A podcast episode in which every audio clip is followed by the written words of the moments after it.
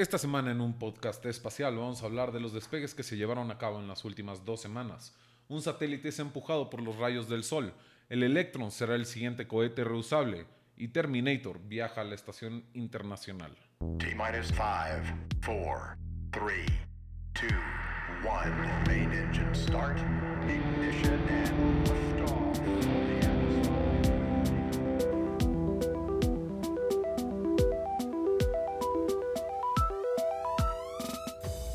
bueno, Claudio, estamos aquí de regreso una vez más, después de 15 días, como siempre. O sea, por primera vez repetimos esto, 15 días. Es un gusto tenerlos de regreso también a ustedes con nosotros. Y es hora de hablar de nuestro hobby, de nuestra pasión. Recapitulemos lo que hemos visto en estas últimas dos semanas. Han sido dos semanas con bastantes despegues, cuatro en total. Entonces, si quieres, recapitulamos un poco lo, lo que tuvimos. Tuvimos SpaceX, dos despegues. Primero CRS 18, que es eh, las misiones que llevan 18, con esta, eh, como dice el número, que mandan supplies, mandan suministros a la estación internacional, a la estación espacial internacional. Sin nada de gente, todavía. Sí, no, sin nada de gente, es un Dragon que viaja solo lleno de cositas.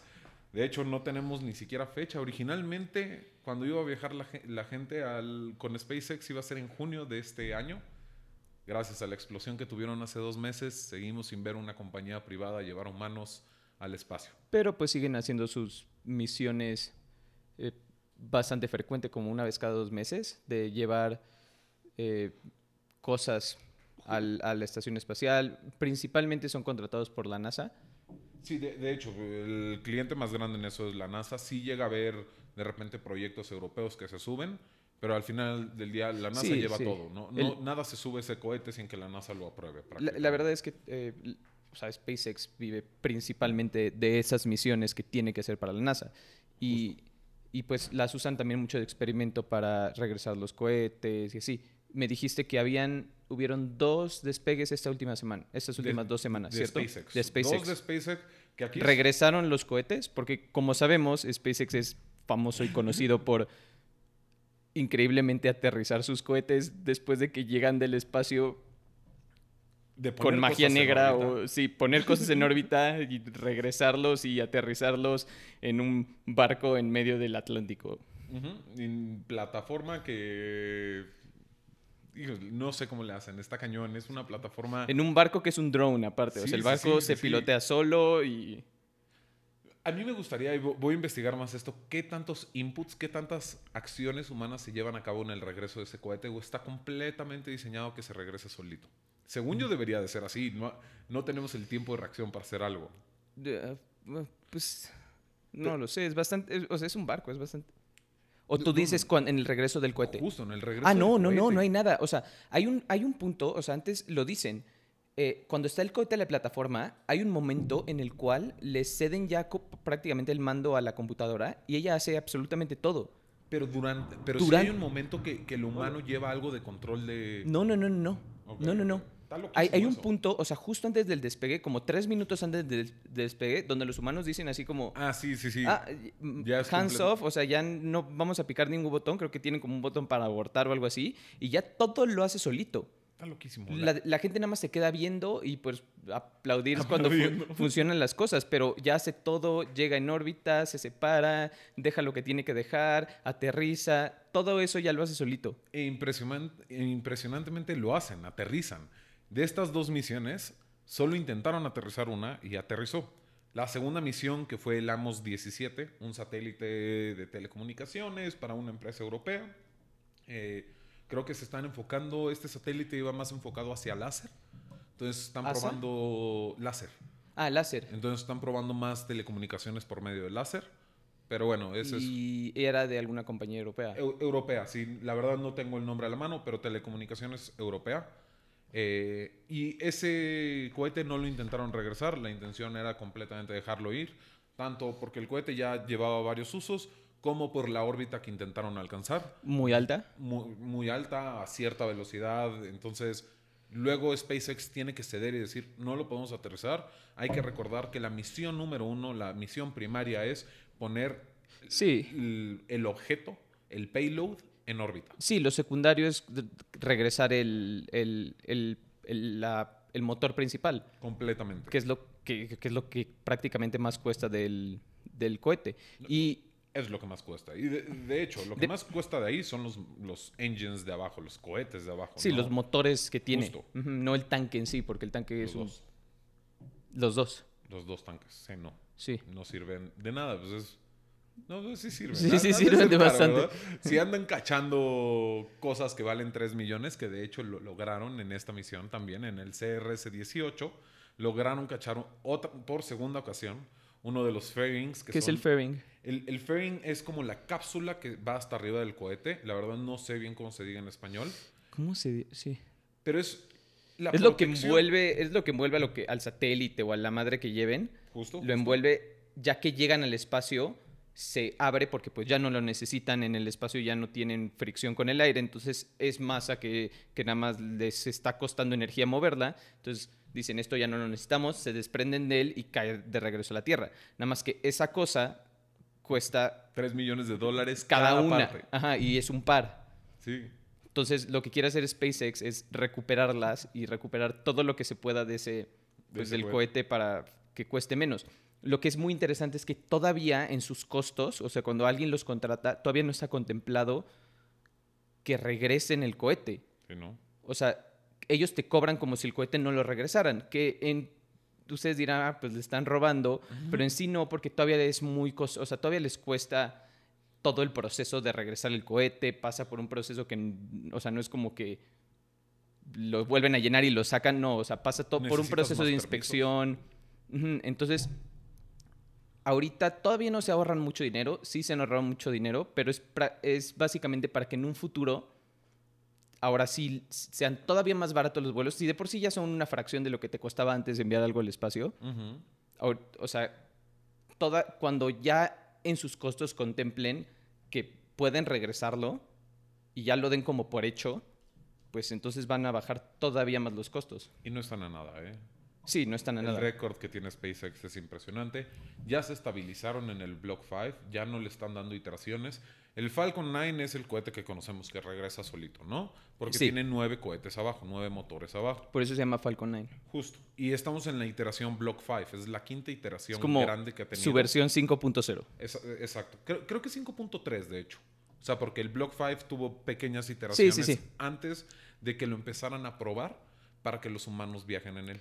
Ya está aprobado y eso es muy importante.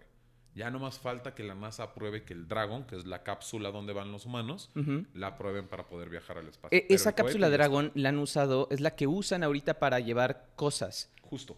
pero no, no la han usado, la han probado muchas veces, pero siempre sin humanos. Y, el, y la NASA ha sido muy celosa con dar el permiso para que vayan humanos, porque es, o sea, no mames, es gente, pero, pero pues en teoría Boeing ya tiene ese permiso y SpaceX ya tiene ese permiso. No tienen el permiso como tal, tienen los contratos, pero ninguno de los dos tiene el permiso. Todavía les faltan dos misiones de prueba cada uno. Ah, ok, ok, sí, pero ya tienen como el proceso establecido para eventualmente hacerlo. Sí. O sea, porque lo que quiere la NASA es que después de que abandonaron el- los transbordadores, que es el que conocemos que es como un avioncito, en el 2011 dijeron, ¿qué vamos a hacer? No podemos depender siempre de los rusos para llevar gente, como lo llevan haciendo desde el 2011. Ujú. Entonces dijeron como, pues a nosotros ya nos cuesta mucho, la NASA ya no tiene el presupuesto que tenía antes, nos va a tomar mucho tiempo y nos va a costar mucho dinero desarrollar un nuevo cohete y un nuevo sistema que lleve a gente, ya vimos que el transbordador cuesta demasiado, no podemos continuar con él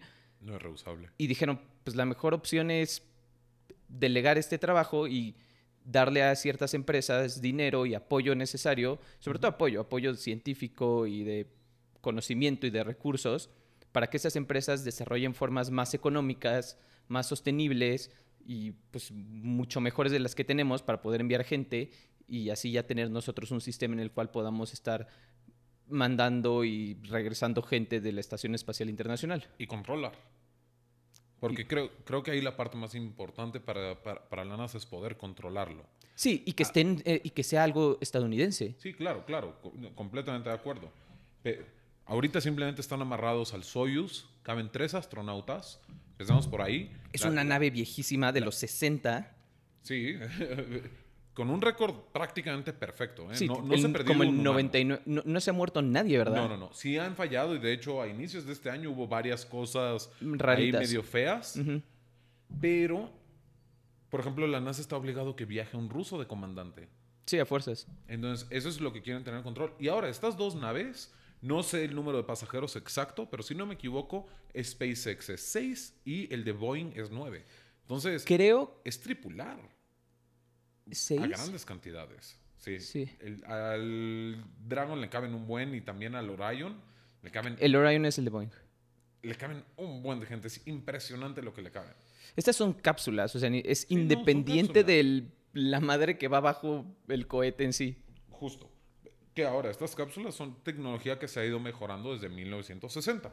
Sí. Es la misma tecnología con la que se fue Apolo, es solo la cápsula se ha hecho más grande.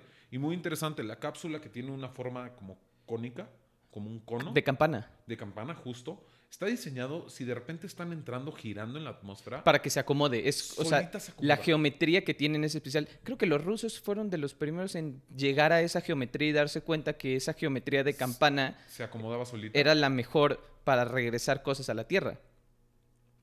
Y es la que se sigue usando. Se ha usado siempre y yo creo que... Y se seguirá Sí. usando por mucho tiempo. Pero, pero es mu- muy interesante ver cómo, o sea, las simulaciones que hay de ese tipo de cápsulas al entrar Ujú. a la Tierra, cómo pueden estar en un, en un giro extremadamente ridículo que, que los humanos chance ni lo sobreviven, Sí, pe- pero solita se acomoda. solita se Entonces, acomoda. Es hasta un sistema bastante seguro. Continuando un poco con, con los despegues que, que tuvimos y hablando de los rusos, el Soyuz también despegó hace una semana.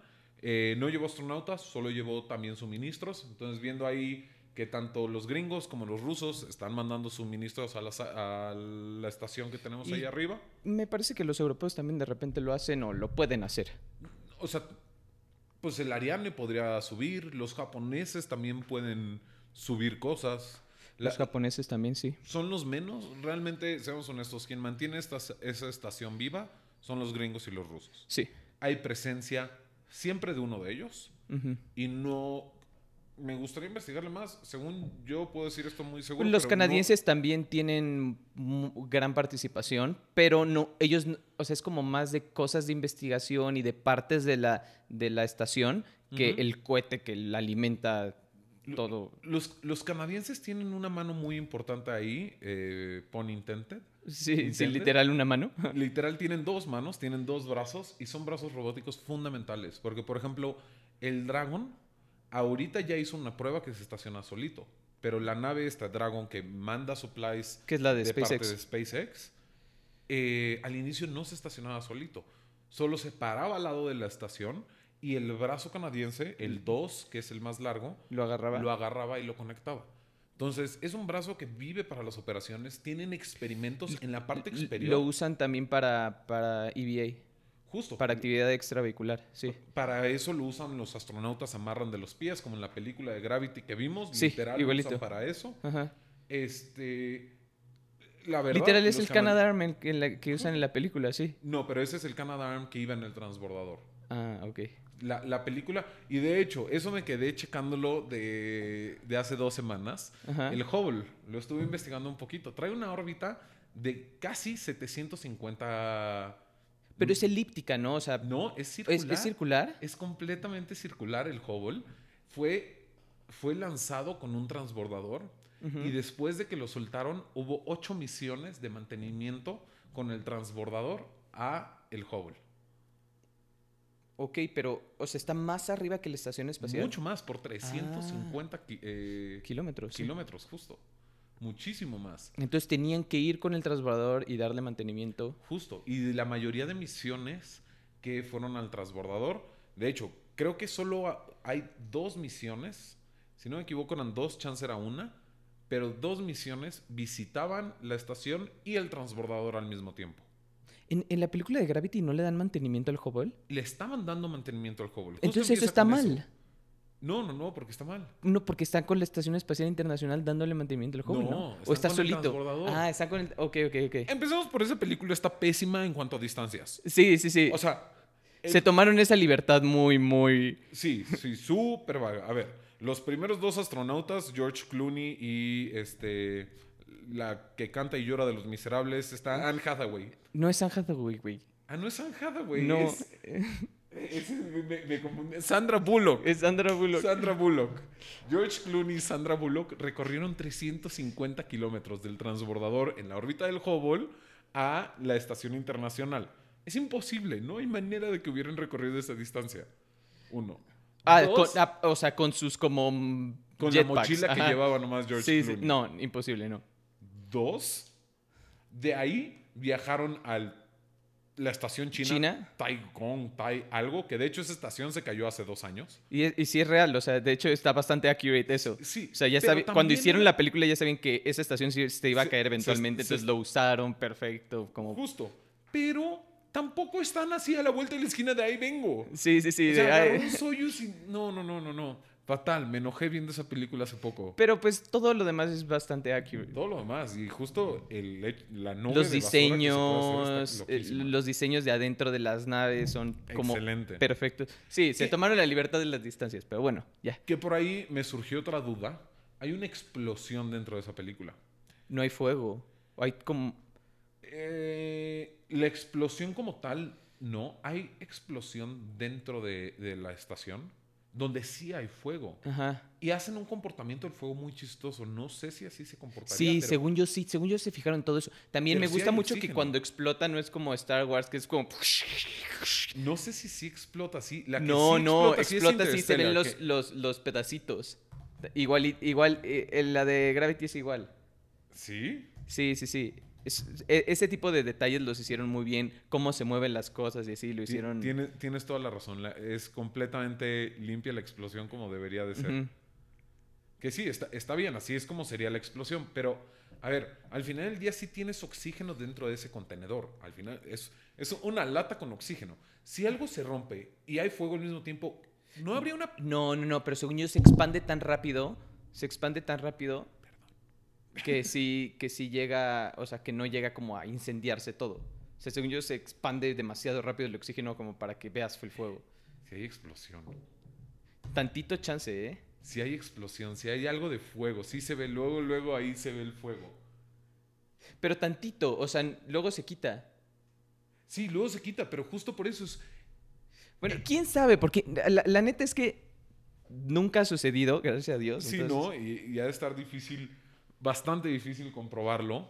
Pero pues sí, tienes un, un contenedor con aire, chispa, chance ahí la explosión. Pero a ver, ya nos seguimos desviando tantito. Me falta el cuarto despegue. El cuarto despegue es por parte de Ariane Space.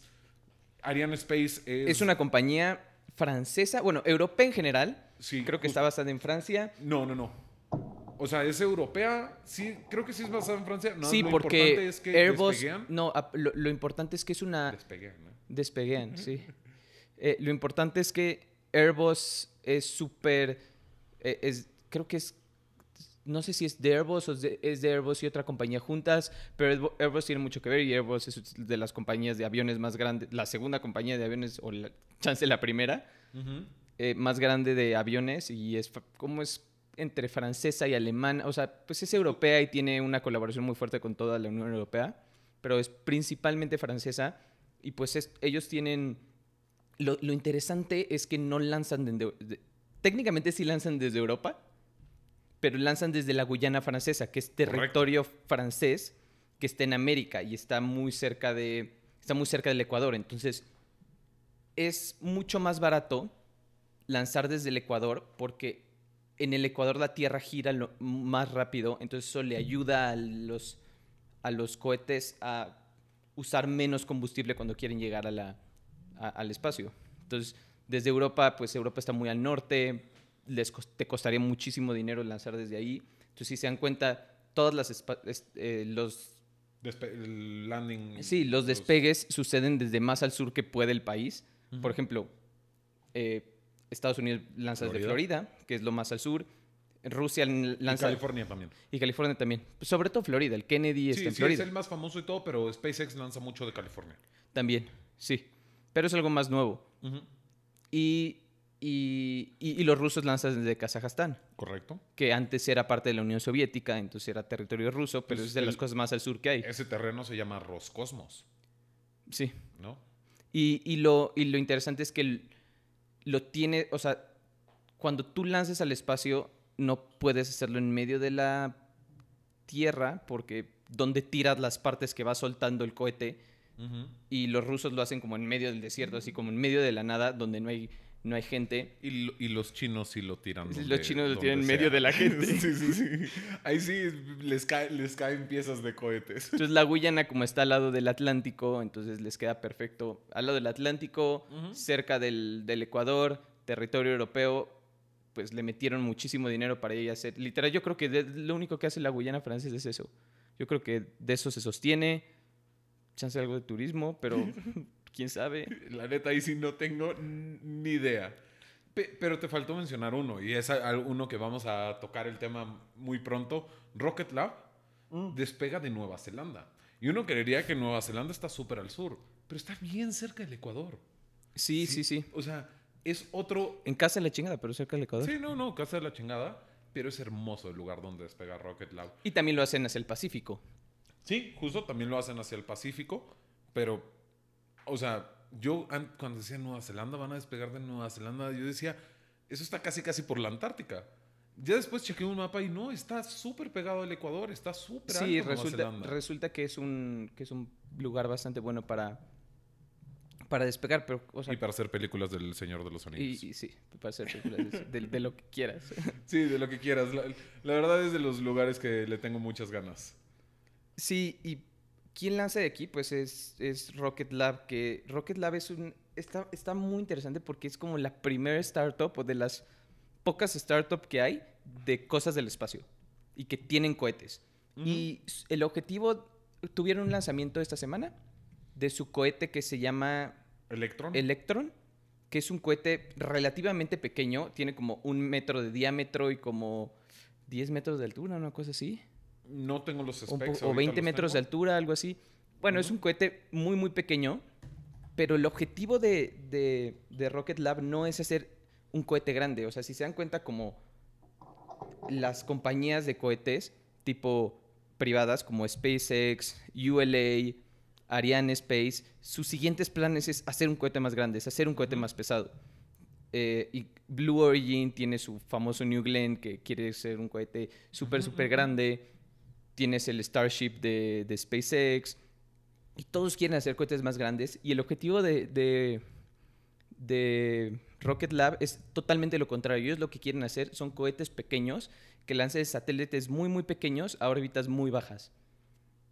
Y, e- y ese, y ese approach está muy interesante porque justo acaban de anunciar que quieren regresar su primer cohete, que quieren hacer su primer cohete reusable. Y, lo, y como lo quieren hacer es con un helicóptero y un paracaídas. Sí, yo. Mira, cuando vi el anuncio, primero me emocioné.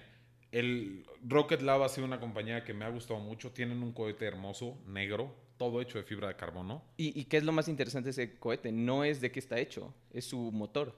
Sí, que, que es impreso en tercera dimensión. Y todo, es eléctrico. eléctrico. Y ahí tienen una cosa muy interesante que es como van tirando las pilas que se les acaban.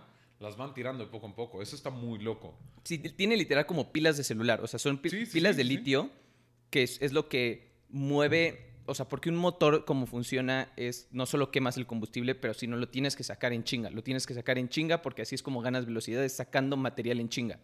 Y como, y como funcionan los motores normales de turbina, es que tienen un motor que gira y para sacar, El lo estoy simplificando demasiado, Sí. Pero giran para, tienen como un ventilador que gira para sacar lo que más se pueda de ese combustible, lo que más se pueda de ese material, sacarlo para ganar velocidad. Ese motor que gira en el Electron es un motor eléctrico. Sí, es, es el- la, la turbo pump. Sí, Justo. Ahora, nada más para poner en comparación rápido estos dos cohetes, el de Electron con un, por ejemplo, Falcon 9. Aquí ya tengo las medidas. El Falcon 9 mide de altura 70 El de SpaceX. metros. ¿Mm? el de SpaceX que conocemos, SpaceX, que sí. regresa y... Falcon 9, el que vamos a mencionar cada episodio. sí. 70 metros de altura. es un edificio el como de Electron- 20 pisos o 15. Sí. O sea, si lo promedias en 3 metros, en 3 metros de altura de techo a techo, Sí. pues son, sí, 23 pisos con estacionamiento y todo. Sí. Alberquita en la azotea. El Electron mide 17 metros. ¿Ok? El Falcon 9... Sí, ent- entre de- 10 y de- 20. Falcon 9 de ancho tiene 3.7 metros. El Electron tiene Un metro. 1.2. Ajá. Ahora, aquí es lo interesante. Falcon 9 pesa 549 mil kilogramos, 550 toneladas. El Electron pesa 12 toneladas, 12 y media. El Falcon 9 puede cargar 22 toneladas al espacio. El Falcon 9 podría cargar el Electron al espacio y ponerlo en órbita. No lo dudo, sí. No, Podría no, cargar o sea- dos electrones al espacio y ponerlos en órbita. prácticamente. Chance no aterriza. O sea, Ch- chance, chance chance no ese aterriza, sería sí. el problema. Pero justo como mencionas, el Electron ya anuncia, anuncia a Rocket Lab que van a convertir al Electron eh, en reusable. Y su plan literal es cacharlo con un helicóptero. Eso a mí, te, te- te soy honesto, se me hace una locura.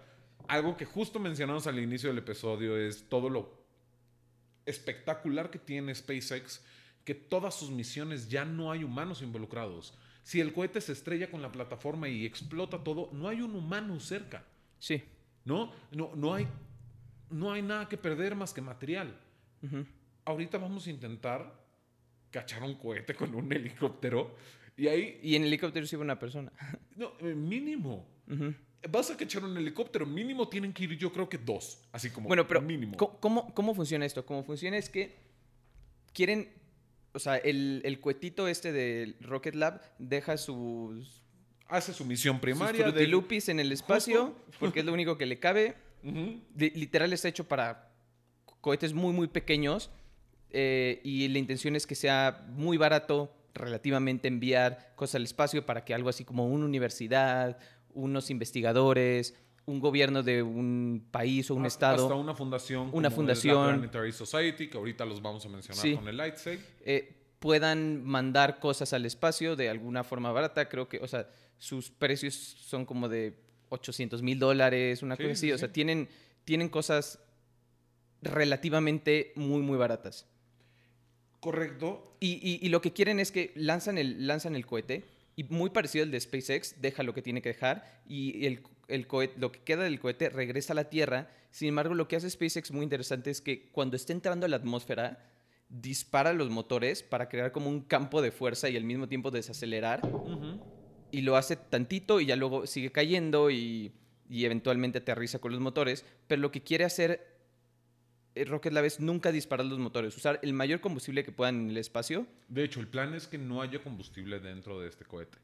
cuando, cuando está regresando. Justo, justo. Gastarse todo el combustible. Todo el combustible, tirar todas las baterías, dejarlo lo más ligero que puedas. Y no Que regrese. ligero, menos explosivo. Sí, que, que empiece a regresar a la Tierra sin ningún freno. eh, de, bueno, se rumora, todavía no especifican bien, pero se rumora que Chance tiene como algunos alerones o algún tipo de freno de ese Lo- estilo. Lo que sí especificaron es tiene dos paracaídas distintos. Un- Mm. Uno primero para desacelerar, que sí, lo el sueltan, supersónico, el pa- justo, paracaídas supersónico. Justo. Y ya después de eso el paracaídas, que es más como un parapente, en el que Sí. ahí se va a mantener y ya es cuando el Y hasta se controla. Según engancha. yo, según yo, hasta lo pueden controlar ese paracaídas. Ya en la conferencia que yo vi no lo especificaron mucho, Pero así es como su render salió, su animación. Ahora, El literal pasa un helicóptero que despega desde un barco, lo cacha y lo va y lo deja en el barco y ya regresa a tierra. que una vez más, yo... Yo no sé cómo lo va a dejar en el barco. Esto a mí lo que me... Porque en el, en el video que sacaron salía como el barco donde iba a aterrizar y se ve que tenía como unos brazos robóticos. Yo creo que así le van a hacer, ¿no? Pero al final del día es Porque- un péndulo. O sea, sí, sí, sí, porque, o sea, sí, sí. ¿Cómo vas a estabilizarlo? O sea, ok, chido, en un helicóptero vengo, me freno al lado del barco y ¿cómo estabilizo ese cohete? No tengo idea. Es- Aparte, ahí se termina el video, porque justo a mí lo que más me daba la curiosidad es, oye, ¿cómo, ¿dónde chingados lo van a dejar? O sea, ya lo agarra el helicóptero, muy chido, que eso aparte ya lo han hecho antes, hubo una compañía eh, gringa, creo que fue Lock- Lockheed Martin o una de esas, el que quiere cachar su motor con, con un helicóptero y ya lo hicieron, y ya lo hicieron, tienen videos y todo, y trabajan junto con, con es inversionista, es de los principales inversionistas de, de, de Rocket Lab. Entonces, por eso yo creo que comparten esa tecnología. Rocket Lab es curioso porque es una compañía neozelandesa, pero al mismo tiempo es gringa. Sí. Porque para trabajar con la NASA a huevo tienes que ser una compañía gringa. Entonces ahí tienen una cosa muy rara en la que pagan impuestos como los dos países. No sé qué hacen. No, y- Pero tienen cooperación- y tienen cooperación- fuertes de ambos. Sí, y tienen cooperación fuerte con los estadounidenses y con compañías otras muy grandes que se han dado cuenta que hay una oportunidad de mercado gigantesca en este tipo de satélites y de cohetes pequeños, Microsatélites. literal. Pero sí, aquí, número uno, yo lo que le aplaudo mucho a, a- Rocket Lab. a Rocket Lab es cómo han manejado su mercadotecnia. El nombre Misiones es hermoso. O sea, su primera misión, su misión se llamaba It's a Test, es una prueba. La segunda misión se llamaba Still Testing, seguimos probando. Ya después la tercera era It's Business Time, hora de negocio. Y así han ido cambiando los nombres. Los de la NASA, por desgracia de la NASA, no le puedes cambiar el nombre, se tiene que llamar como la NASA diga. Entonces estuvo la NASA Elena, estuvo DARPA, que ya fue el primero para el, para el Departamento de Seguridad de Estados eso está Unidos. cabrón. Una pues, empresa neozelandesa, o sea, que no es, que no es gringa, hizo Y despegó una- desde Nueva Zelanda. y despegó desde Nueva Zelanda, hizo una misión para DARPA, que es de las compañías de defensa de Estados Unidos, que es la compañía Correcto. que desarrolla tecnología para el ejército y para cosas muy, muy cabronas de Estados Unidos. Y después de eso, una directo para el Air Force de Estados Sí, Unidos sí, que sí, se llama ST20 STP-27. Y la última que tuvimos esta semana, el 29 de junio, se llamaba Make It Rain. Y fue un, un customer, se llama Spadeflight, no hubo nada muy guau. Esa fue su séptima misión, que es lo que planean ahorita. La siguiente misión se llama Lukma No Hands. Mira mamá sin manos. Así se llama su misión. Te, te digo, soy fan de este tipo de cosas. Pero traen algo en especial. Aparte de su primera misión, que va a ser llevar un satélite a órbita, traen un aparato que le llamaron Brutus. Brutus va a recolectar toda la información de este, coi- de este cohete cayendo de regreso a la órbita. No lo van a intentar cachar, no nada, pero va a agarrar más información de la que habían planeado, de la que han estado Sí, acumulando porque en sus otros lo, lo chistoso de ellos es que muchas veces dijeron como, no vamos a recuperar el, el cohete. ¿no? Este cohete lo vamos a hacer lo más barato posible y no vale la pena recuperarlo. Y el CEO de, de Rocket Lab lo dijo muchas veces, se lo preguntaron mucho, porque lo que está de moda es recuperar cohetes. Y todo el mundo tiene un plan para recuperar cohetes. Y este güey decía como, no, no, no, eh, Rocket Lab no tiene ningún plan para recuperar cohetes y casualmente ahorita salieron con uno, pero se ve que lo acaban de decidir apenas porque ni siquiera tienen como... Pues Yo, yo creo que viene desde la sexta misión, porque en- justo en la presentación mencionaron esto. Mencionaron que en la sexta y en la séptima misión dicen, ya los tienen como, como check, como que, ya lo lograron. Y se decía, o sea, dicen recolectar data, recolectar más, más data, ¿no? En la 8 dice Brutus, que es ya justo la misión que les acabo de mencionar. Después para la misión 10, ahí hay una misión 9 que por lo visto no, no van a hacer nada, puedo suponer que por contrato. En la misión 10 planean dar el primer upgrade al Electron. Ok. Entonces ya me imagino que ya van a empezar a probar cosas para poder lograr esto. Sí, sí, sí. Todavía no hacerlo, todavía no intentarlo. Cuando lo van a intentar, se llama, la- es la misión N, entonces todavía no sabemos en qué Todavía no lo van a nombre, sí. intentar. Y la misión se va a llamar Try Bring One Home, intentar traer uno a casa, ¿no?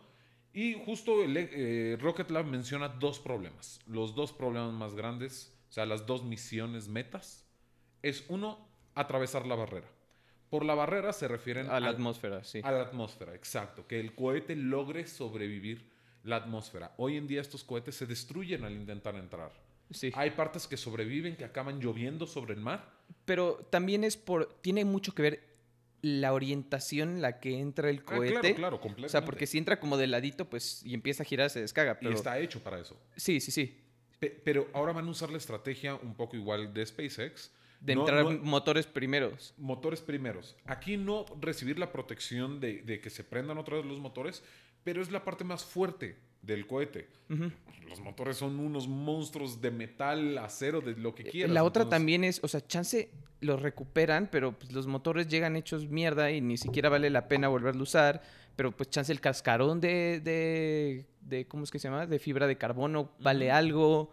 Ah, no, y, no. si- si- sin duda va a haber mucho que puedan. Pero, o sea, eso cuesta ahí. más que contratar un helicóptero y un barco de carga que lleve el... O sea, todavía quedan muchos detalles, pero se me hace bastante interesante lo que quieren hacer. Y chance puede acabar siendo un publicity stunt. Un... Mira, también lo podemos regresar. Un poco lo mismo hizo Blue, Blue Origin. SpaceX sí, sí, Blue Origin, su, su, su cuetito ese que tienen ahorita, El New Glenn. No, New Shepard. New Shepard, es Publicity Stone más que nada y es, o sea, es mucho para probar Ahora, yo estoy tecnologías y para, para, decir... para ir, ¿eh? Yo, Sí. yo estoy ahorrando. Imagínate llegar, llegar a la atmósfera, nomás la puntita, pero poder llegar. Está, está loquísimo eso, al sí. espacio. Que ellos también están muy cerca de mandar gente. Sí. Creo que es para el siguiente año. Pero ya. lo más chistoso es que los primeros en la primera empresa privada en mandar una- un humano al, al espacio no es ni SpaceX, ni Blue Origin, ni ULA, es, Virgin, Galactic. Eh, no es cierto, todavía no. No han atravesado los 100 Espa- kilómetros. No han, atravesado, no han atravesado los 100 kilómetros, pero han estado como a los 70 y algo o 60. Que hay Somos- gente, que existe gente que considera eso ya el espacio. Pero, es, o sea, Estamos en jugaron mucho con las palabras. Sí, Pero son los que están más cerca, o sea, quieras o Han no. sido los más cerca, sí, pero no lo lograron. Lo siento. Este es un mundo de, de data, de ciencia, de un marco teórico. Y para que todo esto funcione, tenemos que definir que un kilo pesa un kilo. ¿Estamos sí, de sí. acuerdo? Y que el espacio está a 100 kilómetros. Exacto. No me puedes decir llegué a 70 kilómetros y llegué al espacio. Porque hay ciertas personas que dicen, ah, pues 70 kilómetros, pues sí, ya prácticamente sí es el espacio. pues sí, aquí a la vuelta de la esquina. te lo doy. Pero sí, la verdad es que 100 kilómetros son 100 kilómetros y Justo. no, no hay ninguno que lo ha logrado. Y, ya- y ya, ya una vez que estás a esos 100 kilómetros, la neta es que pararte de 100 kilómetros a 1000 kilómetros no es tan difícil. O sea, el problema son esos primeros 100 kilómetros. Sí, sí, sí. Entonces, Que salir de la atmósfera. justo. Están muy cerca, yo creo que eventualmente van a llegar y hablaremos de ello. Ah, sin duda. Porque sí están muy, muy cerca. Son otros que también tienen unos no planes. pilotos.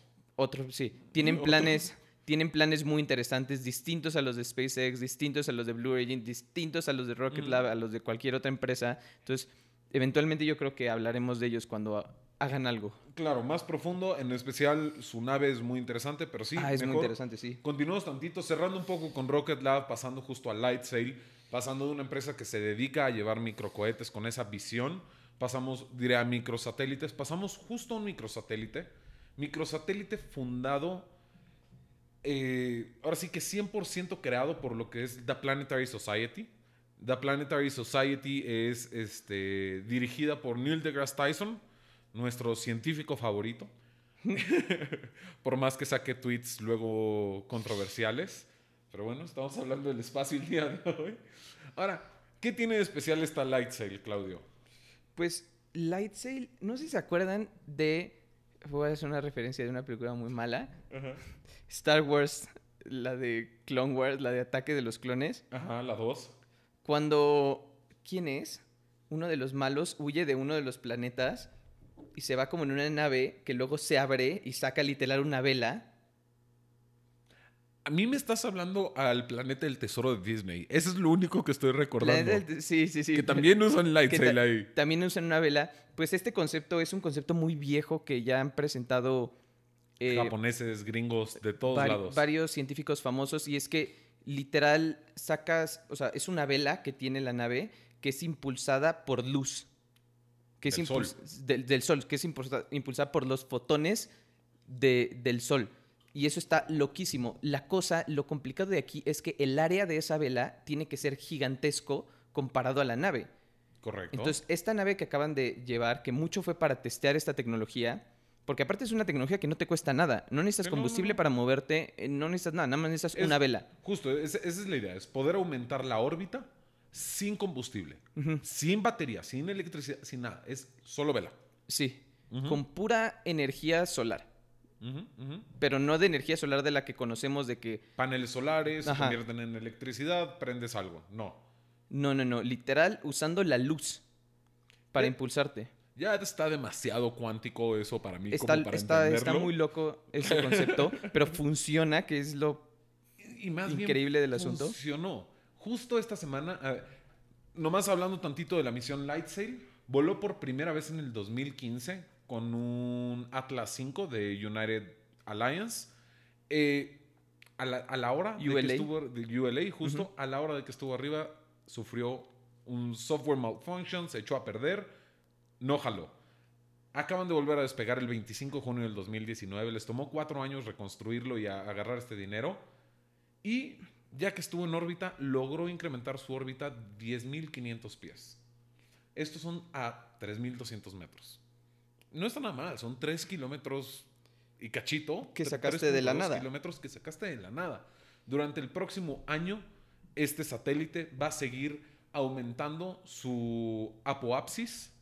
Este, creo que en español sí es apoapsis, ¿no? Es, sí, es el, punto más al- es el punto más alto de la órbita. El apogee, que es el punto más alto de la Apogeo. órbita, lo van a seguir aumentando. Y el perigee, que es el punto más bajo de la órbita, se va a ir bajando de poco en poco. Ah, ok, ok. Y en un año aproximadamente es cuando ese apogee cruza con la atmósfera de la Tierra y, Y el, y light sail se, se muere. Sí, choca con la Tierra, con la atmósfera de la Tierra y se... Se desintegra completamente. Entonces, yo creo que es una, es una tecnología que, primero que padre, que es fundada por una organización no gubernamental. Y de científicos, Y de científicos. investigadores. Entonces, ojalá empecemos a ver más de esto. SpaceX puede sonar por ahí bastante cercano, más para viajes interestelares, como ir a la Luna, no tanto, pero ir a Marte. O mandar, o mandar este, eh, satélites y cosas a investigar otros planetas del mismo sistema solar o mandarlos a casa de la chingada, no sé para qué, pero Y que sigan acelerando. y que sigan acelerando y acelerando, porque acuérdense que no es como aquí en la Tierra que si aceleras algo eventualmente se va a frenar por el aire, sino en el espacio si aceleras algo se va a quedar a esa velocidad y tantito más que lo vayas empujando poquito a poquito sigue sigue y sigue y sigue. Pero ahora, justo lo que mencionaste, las dimensiones son extraorbitantes. Eh, el satélite como tal medía 10 centímetros cuadrados por 30 de largo. Un cuadrito. Un cuadrito, un como un palo de escoba, casi, Sí. casi. Al abrir su vela, medía 5.6 metros cuadrados. Eso es el, el- el tamaño de su órbita. Sí, la relación, la misma relación medida. entre el volumen del satélite y el área del, del- de la vela es Enorme. mucha. Y, e- y ese también es el... un- yo creo que uno de los de las cosas más difíciles es desdoblar esa vela. O sea, porque no va como abierta en el... en el. en la nave. La. Está toda dobladita de algún material Cobalto. cobalto. Sí. No. Pero pues quién sabe, ha de ser algo rarísimo como un material Para que se del otro despegue mundo. bien. Para... Porque Sí. ta- también en el espacio. Y ya que lo puedas doblar y no se rompa y que lo desdobles y se desdoble chido. o Y sea, en el espacio existe un- un- unas, en ciertas circunstancias, donde el metal se puede soldar uno a otro en frío. Ah, ya. ya, Entonces sí. puede ser bastante difícil También- por ahí. Creo que lo podemos mencionar bien eso de cómo se abre, en especial con el James Webb Telescope. Lo vamos a estar mencionando más. Uno de los telescopios más grandes que se vienen por el momento. Como el que el Hubble 2.0. Pero loquísimo. Sí. Esperemos ya pronto salga esa misión. Así que estaremos hablando más de eso. Y creo un poco para cerrar esto, dejarlo con, con medio un tema chistoso, rápido y prepararlos para el próximo episodio. El 22 de agosto va a despegar otra nave al ISS. Va con dos astronautas y por primera vez con un robot. Este robot es un O sea, ¿el robot va a ocupar el lugar de uno de los astronautas? sí, el robot O sea, va porque a supongo que va a ser un Soyuz. Entonces el Soyuz Sí, es es para tres Soyuz, personas. justo. Supongo que va a ir un ruso, porque tiene que ir el ruso, el Yo- gringo y un robot. Yo creo que van a ir puros rusos, de hecho. Ah, ok. Eh, y contando el robot como ruso. Ah, el Fedor- robot es ruso. El, el robot es ruso. Fedor es del 2017. Abril del 2017 fue cuando fue anunciado. En abril del, del 2017, ese mismo eh, mes, salió ese robot con una pistola disparando. Publicaron videos. Ah, ya sé, del ya robot. Sí. disparando. El robot tiene forma de persona, o sea, es un Justo, humanoide. justo, humanoide completamente. Entonces, por eso sí ocupa, seguro va a ocupar el asiento de, Com- de un astronauta. Completamente. Entonces, ¿Le van a poner traje? No lo sé, no lo sé. Ya anunciaron, ya anunciaron que ya está dentro del Soyuz. La foto que enseñaron es solo cómo están moviendo el Fedor. Se ve como, cómo está flotando como el robot dentro del hangar donde de seguro lo metieron. Ah, no le van a poner traje. No, yo, yo creo que no, justo no.